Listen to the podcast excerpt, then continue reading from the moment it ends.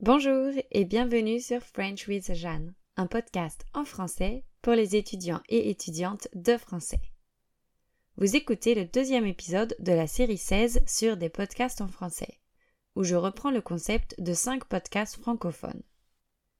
Il s'agit de podcasts que j'ai sélectionnés pour le cours en ligne Écouter des podcasts en français, dans lequel je vous mets au défi d'écouter et de comprendre 5 épisodes de podcast grâce aux questions que j'ai préparées. Vous pouvez retrouver ce défi dans la description de l'épisode. Le deuxième podcast que j'ai choisi s'intitule Portes ouvertes. Dans chaque épisode, on entend une personne qui héberge des inconnus via Airbnb répondre aux questions du journaliste. On y parle donc d'accueil, de rencontres, de voyages, d'échanges. Ce sont des conversations informelles d'une dizaine de minutes.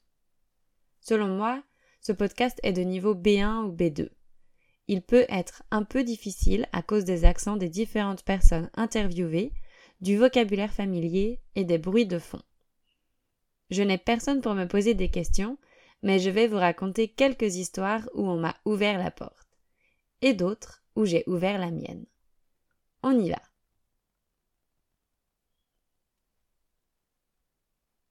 Si vous écoutez ce podcast depuis longtemps, vous savez que j'ai pas mal voyagé. J'ai dormi dans des hôtels, dans des auberges de jeunesse, dans des Airbnb, chez des amis et chez des inconnus. Je n'ai jamais eu de mauvaises expériences, même si j'ai parfois eu des logements pas terribles. Grâce à mon expérience, je peux dire que les rencontres sont bien différentes selon qu'on paye ou non pour son logement. Elles sont généralement beaucoup plus enrichissantes lorsqu'il n'est pas question d'argent. J'ai parlé à plusieurs reprises du site Couchsurfing, qui permet d'accueillir et d'être accueilli gratuitement chez des gens. Malheureusement, ce site est devenu payant, mais je l'ai beaucoup utilisé quand il était encore gratuit. J'ai effectué quelques séjours chez l'habitant. Le tout premier était à Berlin, quand j'avais 20 ans. J'étais allé passer quelques jours dans cette ville pour la découvrir, et un Allemand très sympa m'avait accueilli chez lui. J'ai déjà raconté cette histoire dans l'épisode 2 de la série 14, alors je ne vais pas revenir dessus. J'ai aussi eu recours à Couchsurfing lors de mon voyage au Vietnam et au Cambodge, en 2015. Dès mon arrivée à Ho Chi Minh, j'ai utilisé le site pour entrer en contact avec des locaux. C'est comme ça que j'ai rencontré Marc, un Philippin de passage dans la ville. Il m'a invité à le rejoindre pour visiter la ville avec Tin et Fong deux garçons vietnamiens, curieux de rencontrer des étrangers. Malgré l'anglais limité de nos guides, on s'est tout de suite bien entendu tous les quatre. Tin et Fong avaient chacun leur scooter. Ils nous ont donc emmenés dans les rues effervescentes de la ville, pour nous montrer les endroits touristiques. Et puis, Tin nous a proposé de venir manger chez ses parents, afin de goûter de la nourriture locale. Marc et moi avons accepté ravi de cette invitation. La famille de Tin habitait en périphérie de la ville. Il nous a fallu plus de trente minutes pour y arriver. J'ai compris rapidement que les touristes n'allaient pas là-bas, puisque tout le monde me regardait avec curiosité. Tin et sa famille habitaient un logement un peu étrange pour moi. Il y avait un couloir où se succédaient une dizaine de portes de chaque côté. Chaque porte donnait sur une pièce carrée, qui contenait un espace cuisine, une mini salle de bain et une mezzanine. Plusieurs familles vivaient là-bas. Elles possédaient chacune une ou plusieurs petites pièces. Les toilettes étaient communes à l'extérieur de ces logements. La famille de Tin nous accueille chaleureusement. Ils préparent le dîner et nous nous régalons. Ils veulent qu'on goûte à tout et ils guettent nos réactions tout est délicieux. On ne peut pas discuter avec nos hôtes, car, excepté Tin, ils ne parlent pas un mot d'anglais. Malgré ça, la famille nous invite à dormir chez eux. Marc et moi hésitons un peu, mais nous finissons par accepter. Nous ne voulons pas obliger nos chauffeurs à nous ramener chez nous, comme c'est loin. Avant d'aller nous coucher, nous ressortons tous les quatre dans un petit marché. Les garçons veulent nous montrer leurs habitudes. Les rues sont infestées de rats. La circulation est toujours aussi folle et j'attire tous les regards. je ne suis pas très à l'aise dans cet environnement. À notre retour, je dois me séparer de mes nouveaux amis. Pas question de mélanger les filles et les garçons pour la nuit. Je rejoins donc la sœur de Tin sur un petit matelas sur une mezzanine. Il fait très chaud, et évidemment, il n'y a pas d'air conditionné, seulement un petit ventilateur. J'ai du mal à m'endormir. Le lendemain, on part vers 6h30 après une petite séance photo avec la famille. On s'arrête prendre un petit déjeuner que je me force à manger et puis, enfin, Fong me dépose chez moi. Quelle soirée incroyable. Encore aujourd'hui, je mesure la chance que j'ai eue d'avoir vécu cette expérience.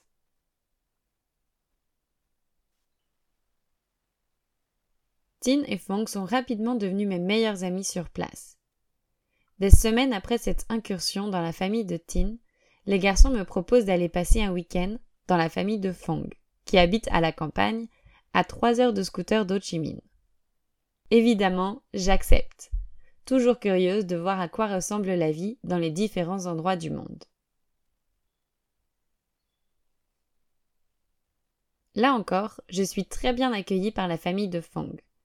Ils habitent dans une grande maison, traversée par les courants d'air. C'est très agréable lorsqu'il fait 35 degrés. Je découvre les habitudes de la vie à la campagne. Je dors avec la petite sœur de Fong sur un lit sans matelas. Tout le monde se réveille tôt pour profiter des heures plus fraîches et pour aller à la messe. Je les y accompagne le dimanche, même si je ne suis pas croyante. Ils prient avant chaque repas et une autre fois le soir devant la statue de la Vierge Marie installée dans le salon. Tout le monde participe à la préparation des repas. Pour le petit déjeuner, on mange une soupe épicée que j'ai du mal à apprécier. Pour le déjeuner et le dîner, on s'assoit par terre et on pioche dans les plats de riz, de viande marinée et de légumes. L'après-midi, on fait une sieste. Puis, on rend visite aux différents membres de la famille qui nous offrent du thé et des gâteaux. Ça a l'air d'être une vie plutôt tranquille. C'est un autre week-end qui restera gravé dans ma mémoire. Pour moi, les Vietnamiens sont des personnes très accueillantes. J'ai été touchée par leur bienveillance et leur générosité. Si vous voulez voir des photos de ces deux escapades au Vietnam, rendez-vous dans la description de cet épisode. J'ai ajouté le lien vers le blog que je tenais à l'époque.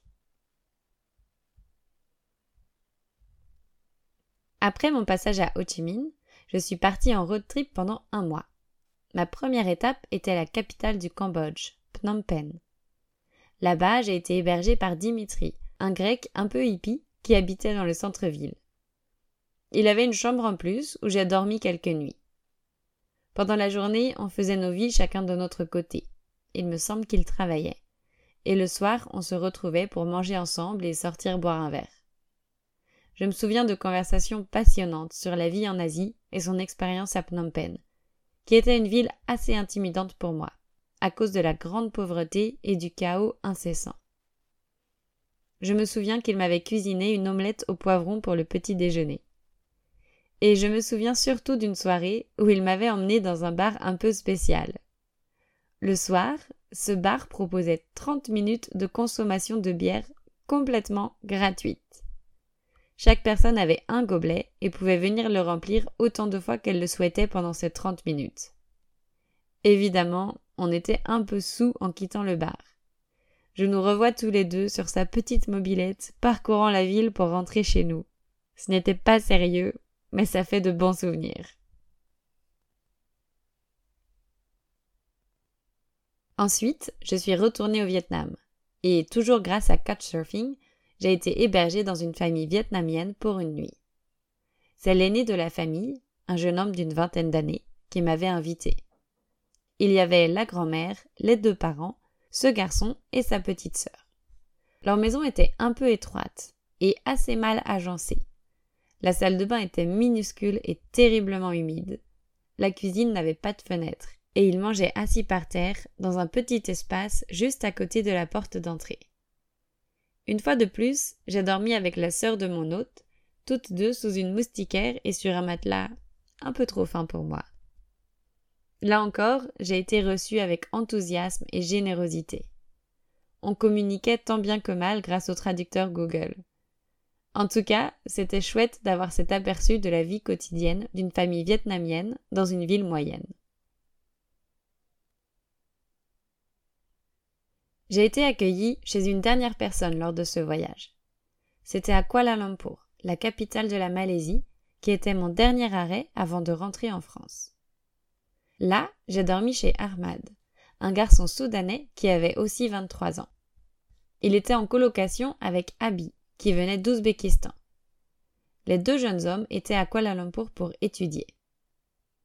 C'était très sympa pour moi car j'ai appris beaucoup de choses pendant ces quelques jours, comme c'était mon premier passage en Malaisie et que c'était la première fois que je rencontrais des personnes de ces pays. Ils m'ont expliqué les spécificités de la Malaisie et plus particulièrement son mélange de culture et de religion. Ils m'ont emmené dans des restos de leurs pays respectifs, m'ont fait visiter la ville et m'ont fait découvrir un peu sa vie nocturne. C'était cool. Dans toutes ces expériences, même si le confort était sommaire comparé à celui qu'on peut avoir dans un hôtel, les rencontres étaient vraies. J'espère que pour ceux et celles qui m'ont accueilli, ce sentiment était partagé. Il me reste un peu de temps, alors je vais vous raconter une dernière histoire, où cette fois, c'est moi qui ai ouvert ma porte. Au début, je voulais vous parler de Nathan, le premier voyageur que j'ai accueilli chez moi, alors que je n'avais que 18 ans. C'est l'une des rencontres qui a fortement impacté ma vie, mais j'en ai déjà fait le récit dans l'épisode 1 de la série 3. Je vous invite donc à l'écouter ou le réécouter pour l'entendre. L'histoire que je vais vous raconter maintenant a eu lieu à Bordeaux, quand j'étais étudiante là-bas. J'avais 22 ans. J'étais chez moi en train de préparer le dîner, quand quelqu'un a sonné à ma porte. J'ai ouvert, et c'était un homme d'origine asiatique, vers 25-30 ans, qui cherchait mon voisin d'en face. Mon voisin était absent, et l'homme n'avait pas l'air de vouloir partir. Alors, je ne sais pas pourquoi, mais je lui ai proposé d'entrer et d'attendre à l'intérieur. J'ai envoyé un message à mon voisin pour le prévenir. Je lui ai donné à boire, un verre d'eau ou une bière, je ne me souviens plus, et j'ai fini de cuisiner alors qu'on discutait. Je sentais qu'il y avait quelque chose de bizarre, mais je n'arrivais pas à dire quoi. Comme le temps passait et que mon dîner était prêt, je l'ai invité à manger avec moi. Il a accepté. Ensuite, je ne sais plus s'il m'a demandé ou si c'est moi qui lui ai proposé, mais il a pris une douche chez moi. Entre-temps, mon voisin m'avait répondu qu'il ne connaissait pas vraiment ce mec, qu'il était juste passé chez lui la veille pendant une soirée, et c'était tout. Après sa douche, je lui ai demandé où il dormait, car ça faisait maintenant quelques heures qu'il était chez moi, et je ne savais pas très bien comment le faire partir. Et là, il m'a sorti une histoire compliquée. Je ne me souviens plus des détails, mais il m'a expliqué qu'il habitait en Angleterre et qu'il était sur la route pour rentrer chez lui, mais que, pour telle et telle raison, il n'y arrivait pas. Il trouvait une réponse plausible à toutes mes questions. Il ne pouvait pas prendre le train car sa carte était bloquée, il ne pouvait pas réserver de covoiturage car il n'avait pas de téléphone français, il ne pouvait pas prendre l'avion parce que c'était trop cher. Son histoire tenait debout, même si elle était bizarre je me rappelle que j'étais très impliquée, que je cherchais vraiment des solutions pour l'aider. Finalement, je ne sais plus comment on en est arrivé là, mais il a fini par dormir chez moi. J'avais un canapé et un duvet, donc ça ne me dérangeait pas. Je dois préciser que sur le coup, je ne me sentais pas en danger.